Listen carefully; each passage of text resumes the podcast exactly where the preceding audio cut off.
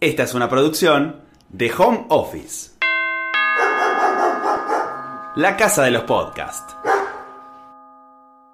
¿Hay alguien que tenga más conocimiento sobre el cine de terror, sobre el cine de fantasía que Matías Horta?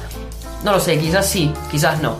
Matías, sin dudas, es uno que se ha abocado y que ha trabajado a fondo este tipo de películas, este género, que a tantos les gusta y que es un nicho en sí mismo. Eh, se dio el lujo de escribir un libro de John Carpenter y que le llegue al propio John Carpenter. Acaba de presentar un libro de David Cronenberg y quién te dice que no le llegue también a él a sus propias manos. Matías Horta se dedica entonces al cine de fantasía, al cine de terror y de esta forma nos lo cuenta. Un poquito ruidoso porque eh, tuvimos que hacerlo en la calle, pero bueno, es la magia de la radio también. Nos trasladamos a las afueras de un lugar que no queremos decir dónde queda, pero donde pasan muchos, pero muchos autos.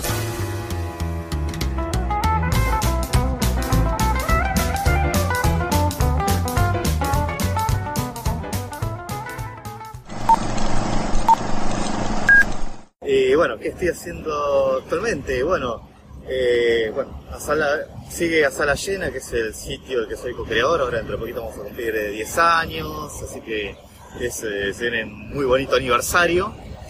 después, ya más en el plano personal, bueno, sigo escribiendo en la revista Miradas de Cablevisión, ya hace unos años que estoy ahí, la verdad que es una muy bonita experiencia, un bonito espacio. Y después, en cuanto a proyectos, más personales, por ejemplo, bueno, de libros, bueno, ya había escrito uno sobre John Carpenter, encerrado toda la noche en cine de John Carpenter, que salió en el año 2012. Hay planes de eh, sacar una reedición ya para el año que viene, pero sería algo como mucho más completo, no solamente eh, reeditar el libro que, ya se conoció. Y actualmente estoy como en un noveno mes de embarazo o algo así, porque está por salir eh, mi libro Cuerpos fuera de control, el cine de David Cronenberg, libro que le puede dedicar a otro ídolo en infancia, Cronenberg, así que la verdad que muy, muy contento, es una muy bonita experiencia, es un proyecto eh, todavía más ambicioso que el de, Carpenter, está que uno ya con el tiempo va aprendiendo más cosas, va como puliéndose, y por eso este uno ya sabe que, de qué manera, digamos, eh, encauzar un nuevo proyecto, ¿no? Ya la experiencia, digamos, le juega a favor siempre en ese sentido. Así que ya en, eh, cualquier momento está saliendo el libro, así que me tiene muy contento. Y, después, siguiendo con los libros, está también ahora en lo inmediato va a salir una nueva versión de Cine Bizarro. En realidad Cine Bizarro es un libro de, publicado en 1996, escrito por Diego Curubeto, también periodista de cine, así con mucha, mucha chapa. Un libro que, es un ABC de lo que es el género fantástico y de terror, tanto internacional como acá en Argentina, así con entradas como no sé, bueno, los mencionados Cronenberg Carpenter, después, no sé, Caradagian, la Coca Sarli, la Hammer, ta, ta, Y bueno, ahora ya hace años hay un proyecto de hacer una reedición y ya está por salir eh, Cine Bizarro, Cine Bizarro Redux, que en la que colaboramos eh, Mariano Cairuz y yo, así como ayudando a Diego, ¿no? Con este material, así que la verdad que eh, muy, muy, muy contento, es un proyecto así como muy demandante, eh, fue toda una experiencia, la verdad, pero bueno, el resultado sin duda va a valer la pena, así que muy, muy contento por, por estos proyectos relacionados con libros. ¿En, ¿En, qué momento te metiste vos de lleno en lo que es la fantasía, la ciencia ficción, el terror, así como te, te podés considerar un experto en ese, en ese género, pero ¿en qué momento te metiste vos de lleno ahí? Bueno, mi interés así en lo que es el género así fantástico y de terror eh, viene de, chico, no, no, sé si un momento, pero desde siempre podría decir, porque yo no, como que no tengo memoria, no podría precisar una fecha. Ya de chico tenía una inclinación por lo que eran las cosas así, que, que no se parecían a la vida real, ¿no? que por esa época no eran tal vez tal vez lo, eh, demasiado optimistas, ¿no? Así que uno buscaba en la fantasía, en la cosa rara, en lo inusual, como una vía de escape. Así que esa fue como una manera de acercarme a esta clase de material, a historias de mundos así de, ciencia ficción o universos así eh, de fantasía con seres, eh, criaturas mágicas o extraterrestres y también por el lado del terror con algunos asesinos o monstruos, vampiros, hombres lobos y esas, esa clase de, criaturas de la noche. Así que de ahí de alguna manera viene mi, interés. Y en cuanto al terror específicamente, al principio como pasa mucho, es como daba miedo. De hecho la idea es que dé miedo siempre y asustarme cada vez que veo que estoy conectado a material de terror.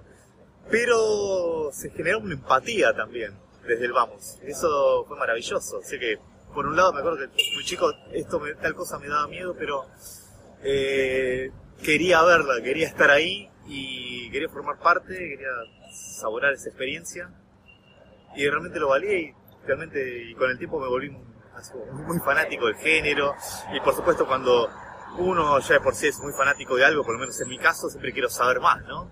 Eh, leer sobre el tema o ver más películas, no sé, sobre todo director, por ejemplo, eh, buscar más películas de ese director o, no sé, cualquier cosa en la que haya esté involucrado ese director o cosas que le influyeron a ese director o actores también de esa película que te, también te van llevando a otras y, bueno, con los, después con la literatura pasó lo mismo también Así que, y eso, bueno, después pintura y otras, también otras artes también, pero, y eso es maravilloso, es como se te va generando una cultura, ¿no? De alguna manera, a partir de todo lo que vas aprendiendo, bueno, y en, eso que en esa época cuando era chico no estaba, no, era, no, estaba, no existía internet, no tenías como el Wikipedia mano, el Google. Eh, así que era mucho era aprenderlo por, eh, no sé, por ejemplo, si ibas al videoclub o mismo a los afiches, ¿no? Ahí leías, ¿no? ¿Quiénes eran los involucrados en las películas y demás? Ahí te ibas aprendiendo los nombres. O los catálogos, los videoclubs antes tenían los catálogos, ¿no? Ibas, yo iba leyendo todos los nombres, ahí, sobre todo de terror, me iba aprendiendo los nombres de cada director, cada protagonista, ¿verdad? Y, y eso está genial, como es por ir aprendiéndote los nombres. Ahí me fui aprendiendo de todo lo que ya conozco y por supuesto después salió internet y nos facilitó la vida a todos en ese sentido. Así que de esa manera es como, sí, pasaron los años y me fui volviendo cada vez más fanático, sigo viendo las películas, queriendo saber todo sobre los responsables, así que... Con el tema acá es más mainstream, ¿qué onda? Eh, con, respecto al terror, sí, que el terror es más mainstream, sí, siempre tuvo su costado mainstream. El terror, eh, de hecho, la primera, considerada primera película de terror, aunque ya había antecedentes, era, pero ya directamente el género terror, ese con el Drácula. Bueno, la película fue producida por Universal Pictures, que ya en ese momento era una de las compañías poderosas. Igual ya a de los 30 estaba todo mal ahí por el tema de la Gran Depresión y lo sentían, pero justamente esta película de Drácula eh, le, le dio un impulso, sí, a Universal, un nuevo impulso a Universal y le dio un impulso al definitivo a lo que es el género de terror. O sea que de alguna manera siempre fue todo vinculado al mainstream, por decirlo de alguna manera. También que terror siempre hubo, como dije. Eh, si nos tenemos que remitir al principio, al principio del origen del cine, siempre, bueno, estaba, sobre todo Méliès era el que hacía experimentos, sé que era más que nada de ciencia ficción o fantasía, pero con algunas cosas, algunos eh, elementos terroríficos, unos esqueletos, unas cosas así, así, efectos fantasmagóricos. Y después, eh, bueno, con el expresionismo alemán es donde empezó a explotar ya esta vena así por contar historias así inquietantes que no se las definían como terror, ¿no? Pero ya el germen del género estaba ahí, en historias como eh, Caligari, como Nosferatu y demás, o bueno, el estudiante de Praga también, de alguna manera es una historia de terror, aunque se le considera más thriller, suspense o fantasía. Pero a partir del Drácula este el Universal, el, 31, es que cobra un impulso. Después ahí está el Universal toque sacó Frankenstein y sus secuelas, bueno, las secuelas de Drácula, eh, el Hombre Lobo, bueno, la momia, antes, después, bueno, más, un poquito más adelante más sobre la Laguna Negra que ya había como una maquinaria y o sea que de alguna manera el terror, eh, pero siempre fue, tuvo su costado mainstream. Después, por supuesto, hubo también de vamos películas, eh, proyectos más independientes de distintos géneros, pero de terror también. Y ahí salieron toneladas de clásicos también, bueno, por tirar un nombre, bueno, La Masacre de Texas, por ejemplo, Sense of Massacre, una película ultra independiente del año, recordemos, 74, de Cooper. Y ese es un caso, por ejemplo, de cine de terror, bueno, la Noche de los Muertos, Noche de los Muertos Vivos, de Romero, también, película hecha entre un montón de vecinos, básicamente, ¿no? Que también se, se convirtió en algo así como top, pero empezó a ser un proyecto eh, también entre amigos y, y, vecinos, pero sí, de alguna manera siempre estuvieron conviviendo, el terror más mainstream y el terror mucho más independiente y a veces hay una preponderancia más de unos y de otros, pero eso fue es interesante, digamos, como esa convivencia. Pero, no sentís que como que hay más guita ahora, más plata para los proyectos estos, como que se avivaron que por ahí viene la cosa, lo tenés a Spielberg, anunció esta semana que va a trabajar en una serie de terror. Sí, sí, además eh, lo que tiene también el, terror mainstream es que también, como depende, es como todo, es como cíclico, es como cíclico, cuando ven que son muy redituables a algo, alguna, cosa, siempre la, se enfocan en eso y lo exprimen, ¿no? Hasta agotarlo. En el caso de terror, eh, más mainstream, bueno, había mencionado en Hollywood, centrándonos en Hollywood, bueno, lo, Universal. Después, tuvo un repunte grande entre fines de los 60 y principios de los eh, 70, ¿no? Con las películas como El bebé de Rosemary, recordemos una película de terror surgida del, del mainstream, con actores así de, de Hollywood, director, bueno, que recién estaba yendo a Hollywood, que era Polanski. Eh, y después, bueno, por ejemplo, tuvimos al toque de Exorcista, tuvimos películas como, bueno, La Profecía, eh, bueno, ya en los 80 El Resplandor. Eh, así que ese fueron como la época dorada del, del mainstream ahí en Hollywood. Y de alguna manera ese es donde, ahí cuando más apostaban después. Por ahí cobró más preponderancia lo independiente, ¿no? Cuando por ahí las producciones, eh, por ahí las de Hollywood dejaban de ser redituables o no generaban tanto. Y después cobró una preponderancia nueva el mainstream de terror de Hollywood a partir, bueno, de las llamadas ya a principios del, del, de 2000. este siglo, sí, del 2000. siglo, claro, 2000. Eh, ya el siglo XXI y algunas otras, otras producciones también con, que siempre involucran por ahí actores famosos, ¿viste? Ese punto, ¿viste?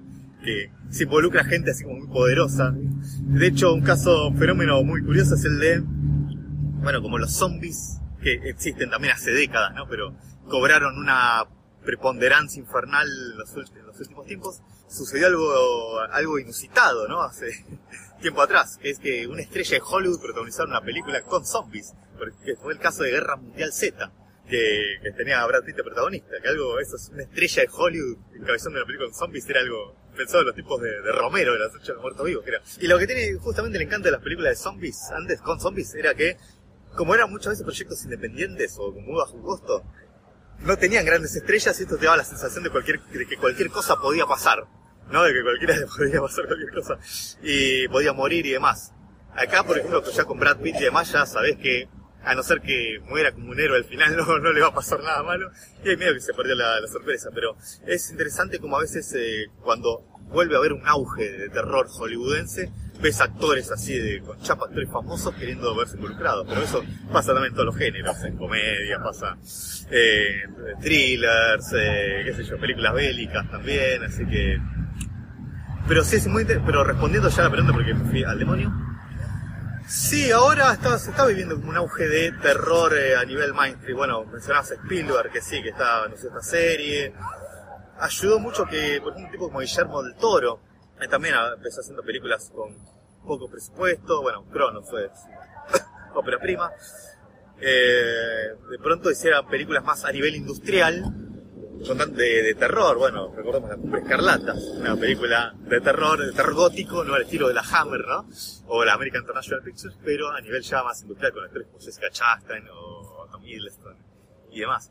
Y, bueno, a partir de lo, que fue la forma, de- la forma del agua, que no es terror específicamente, pero sigue siendo el género fantástico, como que ahora que hay como una importancia, como que le están dando un abrazo nuevamente a los que género del terror y por eso se está apostando fuerte. Bueno, mucho ahora lo que es eh, lo que está monopolizando lo que es el terror más hollywoodense o casi, ¿no? O por lo menos más a nivel industrial es Blumhouse, es Jason Blum, ahí que está con, con todas estas películas, sobre todo Huye, que, de que ganó el Oscar ahí a mejor guion original. Ya ya Jordan Peele, el director, ya se convirtió en un nuevo niño mimado, ¿no? Hizo una nueva escena de dimensión desconocida. O sea que hay cada tanto, este es- estamos en una época en la que volvi- volvió el género de terror a nivel mainstream, pero se sigue produciendo por suerte también a nivel independiente o con películas así con productoras, bueno, A24 tenemos también esta productora que viene haciendo películas como Hereditary hace poquito, también que, que donde actúa Tony Collette también, eh, actores también así como con mucha chapa. Así que sí, estamos, podemos decir que sí, estamos en una nueva interesante, un nuevo interesante momento de terror mainstream y que sí, que te están apostando a eso porque funciona. Hablame un poco de Perdidos en la Noche, contame cómo nace ese proyecto que es súper personal y que encima tuviste la chance de dárselo al tipo al, al que hablas, a John Carpenter. Yo no sé si lo viste personalmente, si lo hiciste llegar, tenés una foto de él con el libro, así que hablé un poco de ese- cómo nace ese proyecto y qué te generó que llegara a las manos del homenajeado. Bueno, en cuanto a mi libro Encerrados toda la noche, el cine de John Carpenter, bueno, yo ya era fanático de Carpenter, esos directores que ya amaba desde siempre, ¿no? Eh, que vi Halloween a eso de los ocho años, ¿no? Empecé a buscar cosas del tipo, bueno, como contaba lo de las, con las cajitas, ahí tenía como una manera, o las propagandas, ¿no? Por ahí, en algunos casos te anunciaban tal, tal direc- de tal director, ¿no? Así como te vendían la- el proyecto. Así que Carpenter fue un ídolo de siempre y siempre, y cuando empecé a escribir sobre cine, siempre me dije, si algún día escribo sobre Carpenter, una nota no me va a alcanzar. Creo que sería un libro. Pero eso fue muy, cuando empecé tenía 22, 21.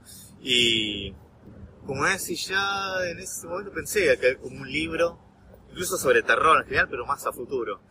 Pero en el año 2009, fines fin de 2009, principio de 2010, me, me llama Mariano González Sachi, a que yo conocía el nombre porque él escribía en la revista La Cosa, revista de la que yo era muy muy fanático y de la que la que llegué a escribir, de hecho, eh, en ese momento escribía La Cosa, de hecho.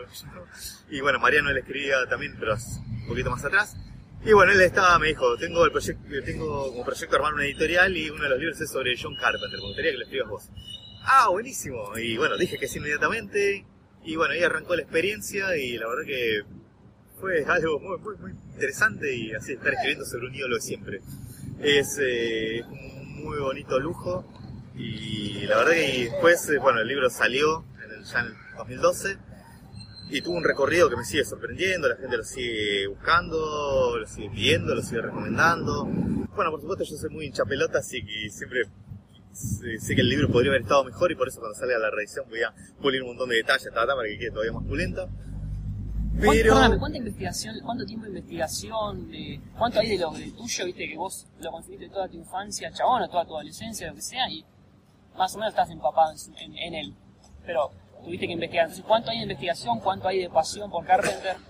Sí, bueno, le- de- ya estaba como lo tenía como muy manejado Carpenter, pero fue interesante porque escribiendo el libro vas recopilando más material y demás y vas pensándolo más y descubrís un montón de cabos por ahí que por ahí al principio viste vos no lo descubrías pero porque lo primero que te llamaba era por ahí el terror, el suspenso y demás.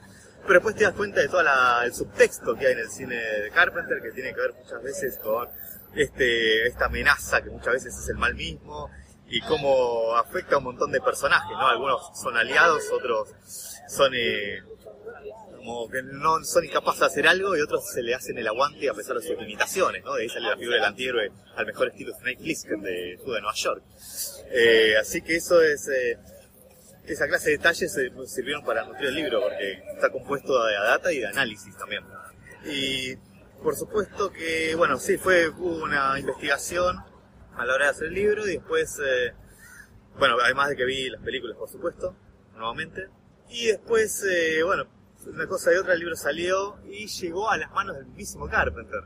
Sí, se lo mandamos, eh, por- porque fue así, en realidad voy a, volver un poquito más atrás y un detalle jugoso. El libro incluye una entrevista a John Carpenter. Porque en el año 2012 se estrenó Atrapada, que es hasta ahora su última película. Y bueno, con la, la distribuidora vi, negocié a ver si se podía entrevistarlo. Me dijeron, bueno, al principio, bueno, vamos a ver. Después me dijeron, sí, sí, va a ser posible. Y bueno, fue genial y pude, bueno, me acuerdo que un primero de julio de 2011 pude hablar con él y fue como hablar con Dios. Es como- sí, recuerdo cuando me dijo, how are you? Y realmente fue como muy fuerte. Fue por, esto fue por teléfono, por supuesto. Y no, fue muy loco y incorporamos, eh, fuimos a incorporar la entrevista al libro. El libro también tiene prólogo y- del, del director israel Adrián Caetano, que es muy, muy fanático de Carpenter. Sí, se nota incluso en varias de sus películas, aunque no, no, no lo parezca, ¿no? Y bueno, el asunto es que siempre estaba el contacto ese con la gente de Carpenter y se lo mandamos y después él nos mandó una foto que se sacó con el libro y fue como muy, muy especial. Cuando recibiste la foto, ¿cómo fue para vos? ¿Es la, es la foto, para un futbolista, la foto de Diego? Claro. Sí, bueno, el asunto es que le mandamos el libro a Carpenter y él nos mandó una foto que se sacó con el ejemplar y wow, fue como muy loco, fue, impactante, es como, imagínate, un ídolo de siempre con algo que escribiste de, sobre su obra, así que fue realmente muy especial y al día de hoy, bueno, ya eso va a ser por siempre, cada vez que esté deprimido veo la foto y ya está, ya, ya fue, es como, es como un mundial, ¿no? Una cosa así, eh, un Oscar o un premio así como importante. Así que la verdad que, no, no, me sé, muy feliz de la posibilidad de que le haya podido llegar el, el libro al mismísimo Carmen. Bien, la última que me queda es que me definas para vos qué es ser un colega, que es dentro de esta profesión que es bastante por ahí de mirar para adentro. ¿Por dónde pasa de un colega dentro del, del- ya sea del periodismo o dentro del laburo del cine? Capaz que vos tenés un laburo, no sé, desde un sitio que no, capaz que no tiene nada que ver, que solamente lo dirigís el sitio, o un libro que está bien, está conectado con el periodismo, pero no. Pero dentro de esto que es, que se mezcla tipo cine, periodismo, series, ¿qué es para vos un colega en ese mundo? Bueno, ¿qué es para mí es un colega? Wow, eh, bueno, yo, bueno, tengo el- acá la fortuna de formar parte de un ámbito que tiene que ver con el cine y con el periodismo, una mezcla de ambos. La verdad que, sí, puedo contar, eh, no sé si tengo una definición, pero puedo contar que es un poco de mi experiencia que por ahí sirve como para ir armando una clase de respuesta. Eh, yo, yo hace ya cuando, yo nunca me pongo a pensar en esto, pero no sé, como más de 10 años seguro que estoy como en este medio, ¿no? Por decirlo. Y así yendo a privadas y demás, o frecuentando ámbitos, o cubriendo festivales, eh, incluyendo festivales de afuera como Cannes.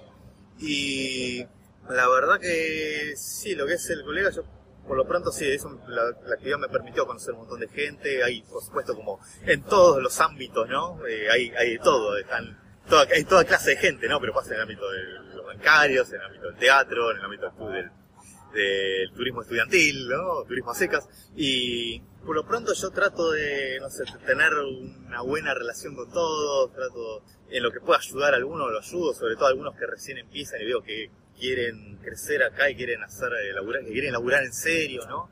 Que se lo toman en serio, que no es una excusa así para ir a, ir a ver películas gratis, ¿no? Eh, así que, y noto así como cuando la gente sí realmente cree en lo que está haciendo y así me ha tocado ver ejemplo, chicos que eh, empezaron proyectos y fueron creciendo cada vez más, eh, ya sea con algunos proyectos propios o por ahí o dentro de algún, eh, no sé, alguna página o algún programa de televisión o lo que sea que fueron así haciendo, están labrándose una carrera importante, ¿no? Se, se lo toman en serio y demás. Y está bueno tener ese contacto, contacto y tener una buena relación con ellos. Igual yo trato de tenerla mejor con todos y demás.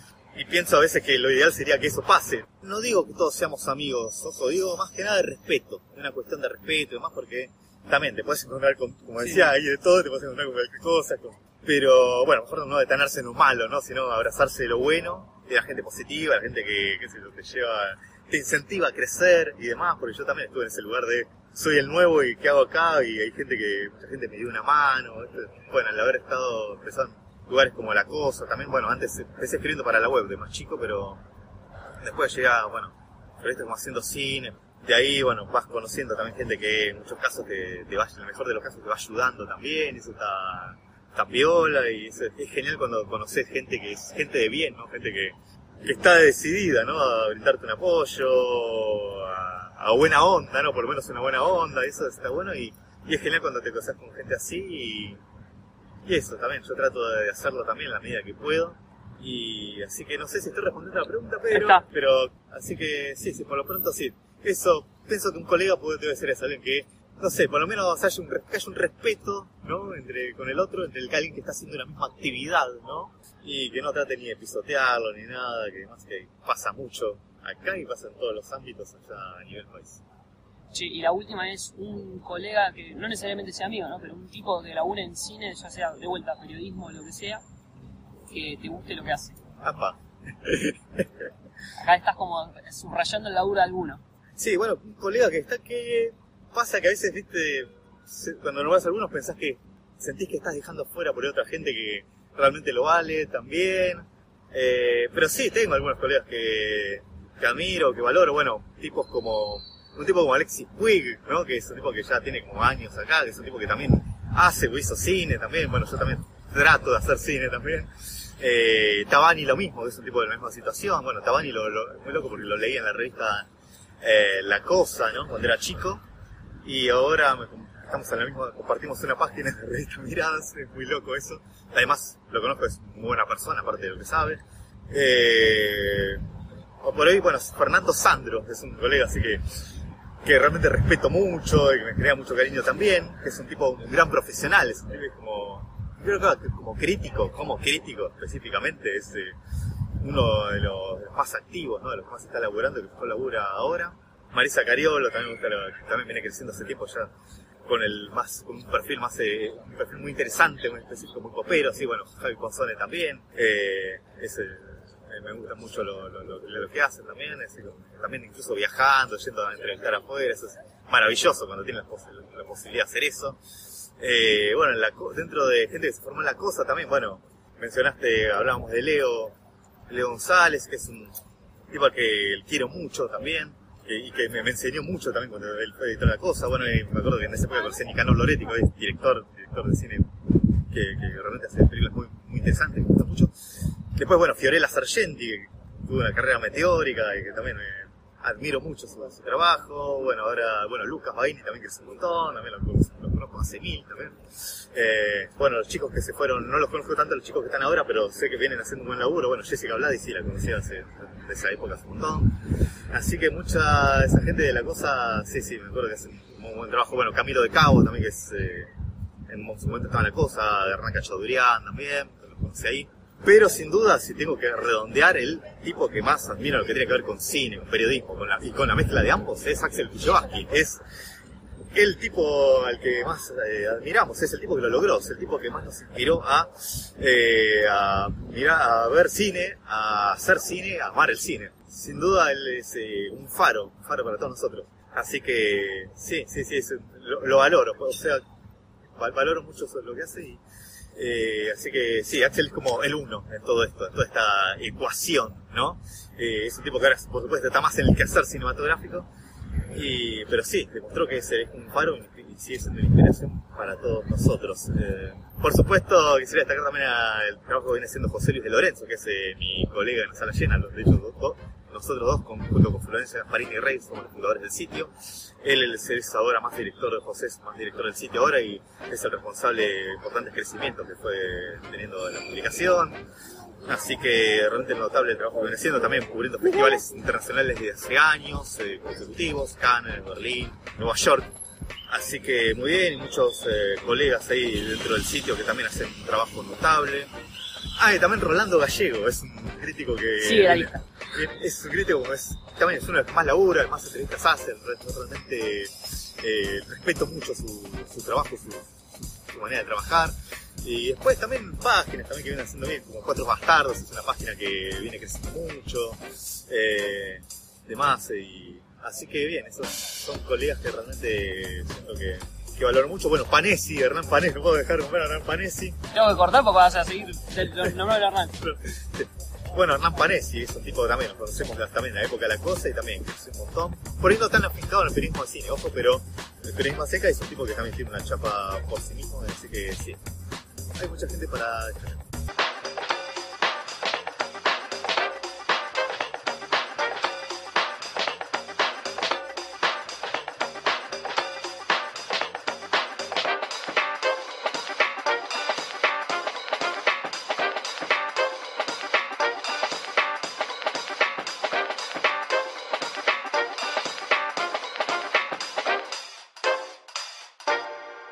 Esta fue una producción de Home Office.